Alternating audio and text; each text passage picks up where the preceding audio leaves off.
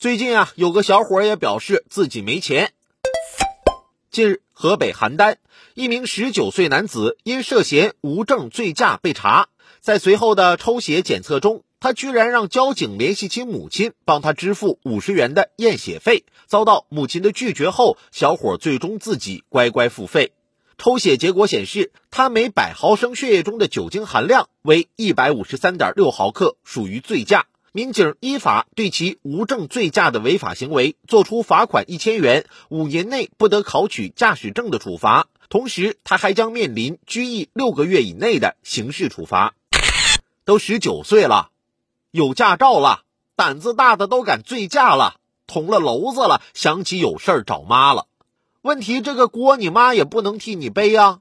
酒后驾驶不仅是违法，还是对自己、对他人生命极不负责的行为。一次醉驾足以让你走上人生低谷，后悔终身。所以提醒大家，珍爱生命，远离酒驾。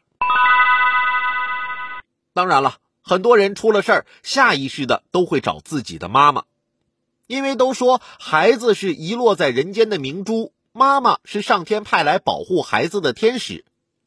而我感觉自己就是个掉下来的陀螺，而我妈呢，是那个抽陀螺的人。